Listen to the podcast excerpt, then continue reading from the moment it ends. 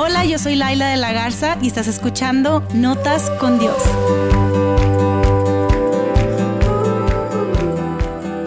Hey, ¿cómo estás? Espero que súper bien. Si esta es la primera vez que estás escuchando un episodio de este podcast, gracias por estar aquí, gracias por haberle puesto play si alguien te lo compartió. Gracias por aceptar la invitación de escuchar este podcast. Hemos estado hablando eh, un poquito acerca de la mente, hemos estado hablando un poco acerca de la ansiedad, del estrés, de la preocupación y también de la solución. Y la solución que hablamos o la solución que dimos es la oración.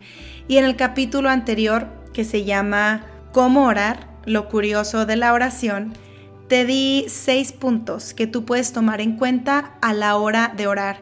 Y de hecho basamos esas seis cosas en el Padre Nuestro. Seguramente tú ya has orado el Padre Nuestro, seguramente lo has recitado, seguramente lo has dicho de memoria, seguramente lo has escuchado en alguna iglesia, si es que has ido a una iglesia o a una boda o qué sé yo. Claro, porque Jesús la enseñó, es el modelo que Jesús enseñó para orar. Entonces, creo que tú lo puedes conocer eh, de alguna forma desde que eras niño o niña, en alguna versión o en otra, pero hoy quiero hablarte acerca de cómo no orar. Si tú quieres saber cómo orar, ve al episodio anterior, escúchalo y puedes ir también a nuestra página de Instagram en donde te dejé las seis cosas que tú puedes usar para hablar con Dios. De hecho, te las voy a decir rápidamente. Cuando estemos orando usando el Padre Nuestro, como modelo, podemos pensar en la persona de Dios, que Él es nuestro Padre, que Él es nuestro Dios, que Él es el Creador, que Él es el que provee, que Él es ese Dios que nos rescata, que nos restaura, que nos perdona. Podemos iniciar orando pensando en quién es Dios. Después podemos eh, centrarnos en el propósito de Dios que tiene que ver con su voluntad y, y con rendirle a Él nuestra voluntad, recordando que la oración no se trata de que Dios haga lo que queremos, sino de que nosotros le rindamos a Él nuestra voluntad y le digamos, Dios, haz lo que solo tú puedes y quieras hacer.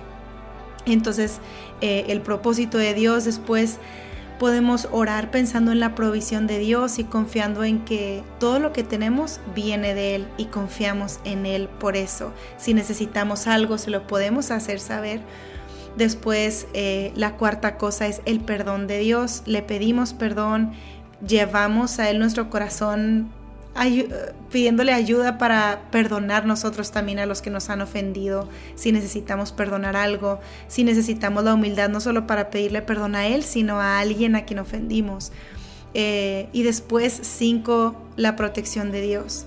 Entendemos que Él es el que nos protege, que Él es el que puede ayudarnos a tomar mejores decisiones para no irnos por el camino en el que no queremos estar, en donde vamos a terminar en un lugar en donde no queríamos llegar y, le pedimos a Él su protección en nuestra vida, en nuestra familia, de las situaciones, de las circunstancias, de enfermedades y demás. Entendemos que Él es nuestra protección. Y número seis, nos basamos en la preeminencia de Dios y preeminente es algo que está por encima de todo, es algo superior. Entonces terminamos entendiendo que, que Dios está por encima de todo, que Él es el más grande, que de Él es el reino, el poder y la gloria por siempre, por todos los siglos, termina diciendo el Padre nuestro. Pero hoy quiero hablarte acerca de esto, cómo no orar según Jesús. Ya te dije cómo orar según Jesús, según el Padre nuestro y ese modelo que él dio, pero hoy quiero hablar acerca de cómo no orar según Jesús. Y de hecho, cuando inicia Mateo 6, versículo 5, eh, toda esta, eh, todo este espacio que tú puedes leer ahí en tu Biblia, tiene como un subtítulo y, el, el subtítulo es la oración. Entonces Jesús empieza a tener esta conversación con sus discípulos, con sus seguidores más cercanos, cuando ellos le preguntan, Señor Jesús, Maestro, enséñanos a orar. Y curiosamente, Él inicia no diciéndoles, ok, mira, vas a orar así, sino diciéndoles cómo no orar. Y esto se me hace muy interesante porque está muy padre que tú y yo sepamos cómo no hacerlo. Hay muchas preguntas que me han llegado de, de ustedes diciéndome, ¿Cómo sé si no estoy orando mal? O sea, ¿cómo sé si lo estoy haciendo bien? Me quiero acercar a Dios, pero no sé cómo. Y me gusta que Jesús lo simplifica. En Mateo 6, versículo 5, tú puedes ir a tu Biblia o buscarla en la eh, YouVersion app, en la app de la Biblia que puedes tener en tu celular. Y, y esto es lo que dice Jesús. Cuando oren, no sean como los hipócritas, porque a ellos les encanta orar de pie en las sinagogas y en las esquinas de las plazas para que la gente los vea. Fíjate bien, cuando oren no sean como los hipócritas que andan orando en público solamente para que alguien más los vea. Les aseguro que ya han obtenido toda su recompensa. Pero tú, cuando te pongas a orar, entra en tu cuarto, cierra la puerta y ora a tu Padre, que está en lo secreto. Y así tu Padre que ve lo que se hace en secreto te recompensará. Y al orar, no hablen solo por hablar como hacen los gentiles, porque ellos se imaginan que serán escuchados por sus muchas palabras. No sean como ellos, porque su Padre sabe lo que ustedes necesitan antes de que se lo pidan. Wow, te acabo de leer Mateo 6 del 5 al 8. Y se me, se me hace muy interesante hablar acerca de eso porque Jesús nos está diciendo, no hagas que tus buenas acciones en público eh, sean la única razón por la que la gente te admire o se acerque a ti, o no pienses que solo por hacer acciones en público yo te voy a estar aplaudiendo, te estás perdiendo la recompensa de tu Padre Celestial que está en el cielo y, y la única recompensa que estás obteniendo es de la gente que te está viendo y dice, ay, mira, wow, ese es bien santo, ese es bien bueno, ese es él como que sí, ¿no?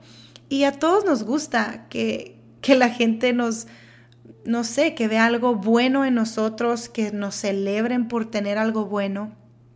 Pero no te estoy diciendo que tampoco que no ores frente a la gente, que no ores en público, que no ores por otra persona. No te estoy diciendo que no hagas buenas acciones y demás. Lo que estoy diciendo es esto. Dios ve el corazón. Tú y yo podemos ver el exterior, pero Dios ve el corazón y Él sabe cuáles son las intenciones de nuestro corazón cuando hacemos lo que hacemos.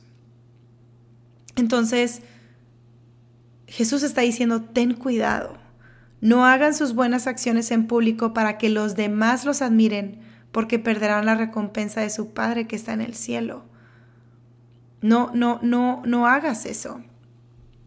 No, no te pongas a orar como los hipócritas a quienes les encanta orar en público y en las esquinas de las calles y en las sinagogas en donde todos pueden verlos y, muchas veces hacemos eso, ¿no? Damos a alguien, porque, perdón, pero versículos antes, antes de la enseñanza acerca de la oración y el ayuno, habla acerca de dar a los necesitados. Y, y Él nos dice eso, o sea, no hagas nada para recibir algo, no hagas nada para recibir una recompensa de los hombres, porque entiende que tu recompensa es tu Padre Celestial. Entiende que lo que tú debes de buscar, la mano que debes de buscar, los ojos y el rostro que tú tienes que buscar es el de tu Padre Celestial. No debemos de estar buscando que las personas nos acepten, nos aplaudan, sino que nuestro Padre Celestial esté con nosotros y que lo que estemos haciendo le brinde a Él una sonrisa en su rostro, que le dé honra que las cosas que hacemos en privado y en público le den honra a Él. Y creo que antes de enfocarnos en lo que debemos de hacer públicamente, tenemos que enfocarnos en lo que estamos haciendo íntimamente en lo privado. Algo que he aprendido en este tiempo es que actividad no es igual a intimidad. Actividad no es igual a intimidad y creo que algo que Jesús nos está llevando a entender es busca la intimidad, es sé coherente en tu tiempo a solas como lo eres en tu tiempo frente a otras personas. Sé coherente en casa, sé coherente con tu pareja, sé coherente con tu esposo, sé coherente con tus hijos, sé coherente con esas personas a quienes tú estás liderando, de quienes tú estás a cargo, sé coherente con tu jefe, sé coherente con tu maestra, sé coherente con tus compañeros de clase, sé coherente con tus amigos y con tu forma de hablarles y de referirte de ellos y a ellos. Sé coherente y no hagas cosas solamente para llamar la atención no te pongas como los hipócritas a, hacer cosas solo para que otros te vean y, no tienes que estar subiendo una story cada vez que vas a hacer oración o cada vez que vas a leer tu Biblia o cada vez que le diste cinco pesos al de la esquina y ah, soy bien buena y ayuda a todo el mundo y déjame alguna story de esto. Y claro, ojo que es bueno que vean nuestras buenas acciones para que otras personas puedan ver a Dios en nosotros, pero de nuevo, Dios ve el corazón. ¿Con qué intención lo estás haciendo? ¿Con qué intención estás orando? ¿Con qué intención estás dando? ¿Con qué intención? Dios ve el corazón. Entonces, ¿cómo no orar? Creo que no debemos de orar solamente para obtener una recompensa. Si tú estás orando solo porque estás buscando tener una recompensa de cierta forma, si tú estás orando pensando, oh, quiero que Dios me vea y que vea que soy tan bueno y que, que me haga el milagrito. No. Si tú estás orando para que otras personas te vean y digan, oye, pues esa persona como que ora bien bonito, como que se sabe muchos versículos, como que sí, oye, wow, vamos a aplaudirle, ¿no? Si tú estás haciendo eso, Jesús mismo dijo, esa va a ser tu recompensa, que otros te aplaudan, que otros te puedan ver. Pero tú, y aquí viene la instrucción de Jesús, cuando tú ores, tú apártate a solas, tú cierra la puerta detrás de ti y ora a tu Padre en privado. Y entonces tu Padre, quien todo lo ve, te recompensará.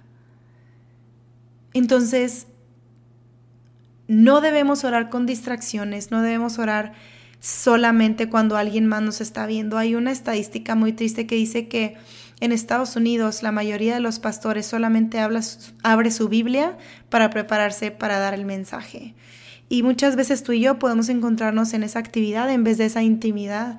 Y si tú eres de iglesia y si tú trabajas en una iglesia y si tú sirves en una iglesia, pudiera ser que se hace como un club social y entonces pues quedas bien y quieres quedar bien y quieres subir tu fotito de que, uy, esta semana sí leí la Biblia y eso no tiene nada de malo porque yo lo hago, la verdad. Pero si esa es tu única vez que lo estás haciendo, pues ojo, si tú sabes que solo estás orando cuando estás en la iglesia o con alguien más o cuando solo oras por los alimentos, ya sabes, pues ojo, porque te estás perdiendo de algo, nos estamos perdiendo de algo. Nos estamos perdiendo de algo y, y la recompensa que Dios nos va a dar cuando nosotros oramos con Él en secreto, no es una recompensa económica, no es una recompensa de ponernos en una posición acá, pero sí creo que es una recompensa que tú y yo necesitamos hoy más que nunca y es uno, su presencia. Cuando tú y yo estamos hablando con Él sin distracciones, nos damos cuenta que Él está con nosotros. Centramos nuestra atención en Él. Cuando tú y yo oramos sin distracciones y no para solamente que otras personas nos escuchen, recibimos de Él su paz, recibimos de Él su palabra, entendiendo que es Él hablando a nuestro corazón, su espíritu hablándole a nuestro corazón. Cuando tú y yo nos encerramos y nos ponemos a hablar con Él, podemos experimentar algo que posiblemente no experimentaríamos si lo estuviéramos haciendo eh, de otra manera. Y, y si tú y yo nos la pasamos como dice Jesús en el versículo 7 de Mateo 6, si estamos parloteando de manera interminable como lo hacen algunas personas, si solo estamos repitiendo cosas vanas, nos estamos perdiendo de una conversación con Dios.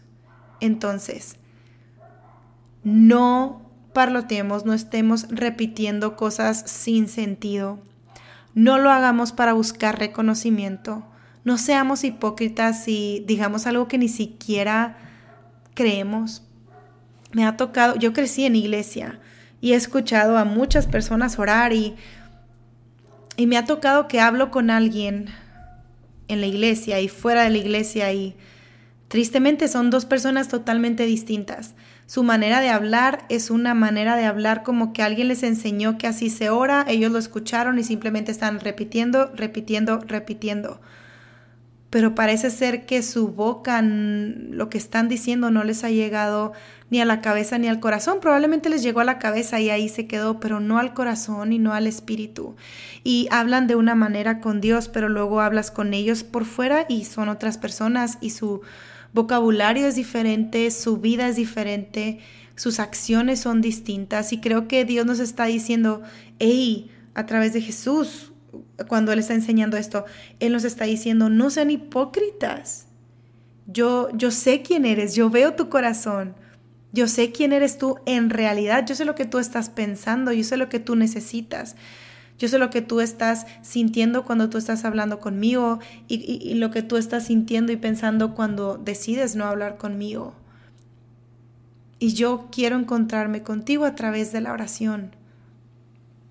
Yo sé lo que necesitas yo sé lo que necesitas y yo estoy listo para dártelo. Y creo que si tú y yo tenemos un poquito la oportunidad de experimentar el hablar con Dios en una conversación en donde podamos quizá leer su palabra, leer la Biblia y después tomar algunos fragmentos de la Biblia y orar eso, hacerlo nuestro y decirle Dios sí, o sea, tal vez tú puedes agarrarte un salmo y puedes empezar a orar con ese salmo. Esa es una forma de orar también. Yo te hablé acerca de de orar con el Padre Nuestro, pero tú puedes tomarte la Biblia y, no sé, por ejemplo, a mí me gusta mucho el Salmo 18. Y yo puedo ir al Salmo 18 y como David, que fue el que, el que lo escribió, eh, yo puedo empezar a orar con eso y decirle lo que el mismo rey David dijo cuando escribió este salmo. Te amo Dios, te amo Señor, tú eres mi fuerza, tú eres mi roca, mi fortaleza y mi salvador. Tú eres mi roca y en ti, mi Dios, encuentro protección. Tú eres mi escudo, el poder que me salva. Tú eres mi lugar seguro. Yo clamé a ti, a ti que eres digno de alabanza y tú me has salvado de mis enemigos. Tú me oyes en mi angustia, yo clamo a ti para pedirte ayuda y tú me oyes, Dios. Mi clamor llega a tus oídos. Yo te doy gracias por eso y empiezo a orar, empiezo a orar el salmo, empiezo a orar el salmo sobre mí, sobre mi, corazón, sobre mis circunstancias, sobre mi familia. Y sigo en el Salmo 18:30 que dice, el camino de Dios es perfecto. Todas las promesas del Señor demuestran ser verdaderas. Él es escudo para todos los que buscan su protección. Dios, gracias porque tu camino es perfecto. Dios, gracias porque tus promesas son sí y amén a través de Jesús. Tus promesas son reales. Mientras que otras personas pueden decepcionarme y pueden romper su palabra, pueden no cumplir con su parte del acuerdo, tú siempre cumples. Tus palabras se cumplen, tus promesas son verdaderas y tú eres ese escudo que me rodea y que me protege. Y no hay otro Dios aparte de ti. Y sigo orando el salmo y sigo, en, esa es otra forma de orar. No voy a orar con palabras sin sentido, no voy a orar como los hipócritas eh, de los que hablaba Jesús, que, que oran solamente para que alguien más los vea, sino voy a decidir orar con palabras que tengan coherencia, palabras que tal vez incluso yo estoy tratando de creer y yo estoy orando y, y, y yo digo, Dios, entiendo que tus promesas se cumplen, pero ahorita no lo veo, pero lo voy a declarar, lo voy a decir lo voy a orar. Dios, tus promesas se cumplen y yo lo voy a ver. Va a haber un momento en el que yo voy a mirar atrás y voy a ver que tu promesa sí se cumplió, no como yo lo esperaba, no como yo lo quería, pero tu promesa se cumplió. Y empiezo a orar con la misma palabra de Dios. Y es una conversación en donde yo veo quién es Dios y cómo es Dios y cuál es su persona y cuáles son sus características y el momento en el que yo me pongo a hablar con Él y, me pongo a leer su palabra. Es una forma en la que yo puedo conocerlo más y puedo conocerme más. Entonces, no oremos como los hipócritas, no, no pretendamos ser alguien que no somos. Si tú hablas de alguna forma neta, háblale hacia Dios Él sabe. Obviamente le debemos respeto, obviamente es, Dios. Anoche orábamos con nuestro hijo y él estaba pa, pa, pa, pa, cantando mientras nosotros orábamos y mi esposo le dijo, hey, Leo, estamos hablando con Dios. Es Dios. Vamos a guardar silencio y vamos a orar y, y, y yo quiero que él crezca sabiendo que Dios es su amigo, que a Dios le gusta estar con él, que puede hablar con él como él habla, obviamente con respeto, pero que él puede ser el mismo. Y, y, pudiera parecerte una línea muy delgada, como que entonces, ¿qué puedo decir, qué no puedo decir? Yo solo quiero que tú sepas esto. Dios te conoce. Dios te escucha cómo hablas cuando oras con Él y cuando no estás hablándole directamente a Él. Él sabe, Él sabe cómo eres. ¿Qué tal si le rindes a Él tu vida, si le rindes a Él tu corazón, si le rindes a Él tus necesidades, tu forma de ser, tu carácter, tus debilidades, eso que tú quisieras cambiar, esas características de ti que no te encantan y que piensas que necesitas ayuda, ríndeselo a Él y háblale a Él. Él es tu Padre, Él es tu amigo, Él es tu Salvador. Y me encanta que Jesús dice esto. Mateo 6, versículo 7 dice, los gentiles cuando están orando están parloteando de manera interminable y ellos piensan que sus oraciones van a recibir respuestas solo por repetir las mismas palabras una y otra vez. Mi hijo de casi cuatro años me repite lo mismo una y otra y otra y otra vez y no me escucha. Y él me pide algo, mami, ¿puedo? No sé, ahorita, hoy, hoy, ¿ok? Mami, ¿me das un dulce? Y yo no, mi amor, ya comiste un dulce ayer ok, mami, pero, pero me das un dulce, pero me das un dulce, mami, mami, mami, mami, o mami, ven, mami, ven, mami, mami, me pasa aquí entre nos. Les abro mi corazón porque somos amigos, ¿no? Y, y porque no me estás viendo la cara, pero yo estoy en el baño y es el momento en el que quiero desaparecer del mundo un ratito y como que tiempo a solas y demás. Y mi hijo empieza, mami, mami, mami, mami ven, mami ven, mami, mami, mami, me, o sea, y empieza a decir lo mismo una y otra y otra vez. Y, si a ti ya te dio estrés de lo que yo te estoy diciendo, imagínate yo en el baño tratando de ser feliz y mi hijo tratando de tirar la puerta, mami, mami, mami, mami, mami. Creo que a veces somos como un niño de cuatro años, pensando que, que Dios nos va a hacer caso si se lo repetimos una y otra y otra y otra y otra y otra y otra vez. Y definitivamente hay, hay algo que Dios hace en nuestro corazón cuando tú y yo oramos y le pedimos algo, pero, pero me gusta que Jesús después de esto dice, tu Padre ya sabe exactamente lo que necesitas, incluso antes de que se lo pidas. Y a diferencia de un padre y una madre terrenal, que nuestros hijos van creciendo y obviamente no podemos adivinar qué necesitan y necesitamos que ellos nos digan. Dios sabe qué necesitamos. Y yo me he encontrado con mi hijo diciéndole, mi amor, ya te escuché, ya te dije que sí, pero el momento no es ahora. O tú no necesitas esto, o esto no es, no es bueno para ti, o tú necesitas obedecer tal cosa, ¿no? Y, y me gusta esto, o sea, que Dios está diciendo, hey, o sea, no necesitas repetirme 10 veces que te dé la casa de tus sueños. Yo sé que necesitas una casa, pero más que una casa y que esa casa de tus sueños, tú necesitas construir un hogar. Enfócate en tu familia primero antes de estar buscando una casa de tres cuartos. No sé, es un ejemplo.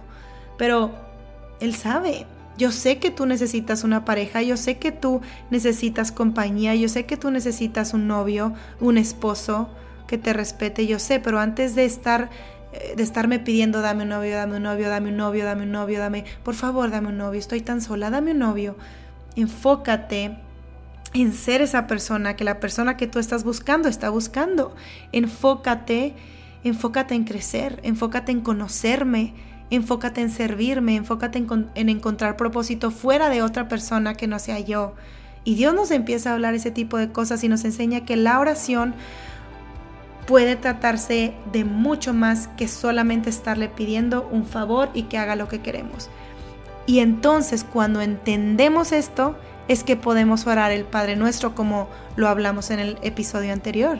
entonces ya entendiendo que no necesitamos estar convenciendo a Dios de tal y tal y tal y tal cosa, es que podemos decir, Padre nuestro que estás en el cielo, santificado sea tu nombre. Que tu reino venga pronto, que se cumpla tu voluntad en la tierra como se cumple en el cielo. Danos hoy el alimento que necesitamos y perdónanos nuestros pecados, así como hemos perdonado a los que pecan contra nosotros. Y no permitas que cedamos ante, ante la tentación, sino rescátanos del mal, porque tuyo es el reino, el poder y la gloria por todos los siglos. Amén. Y entonces, entonces, es que podemos tener, podremos tener una conversación con Dios que vaya mucho más allá de pedir, pedir, pedir, pedir. Y tu relación con Él va a cambiar cuando tú entiendas que hay mucho más que conversar con tu Padre Celestial. Espero que esta corta conversación acerca de cómo no orar pueda darte luz y dirección para que tu tiempo de oración sea todavía mejor. Si tienes dudas, déjame un mensaje, un inbox eh, o mándame un correo y próximamente estaré subiendo la guía de mi tiempo con Dios. Eh, estén atentos en redes sociales para dejarles saber cuándo pueden tener acceso a esta guía dejándome tu correo electrónico en notascondios.com. Que estés súper bien, nos vemos en el siguiente episodio.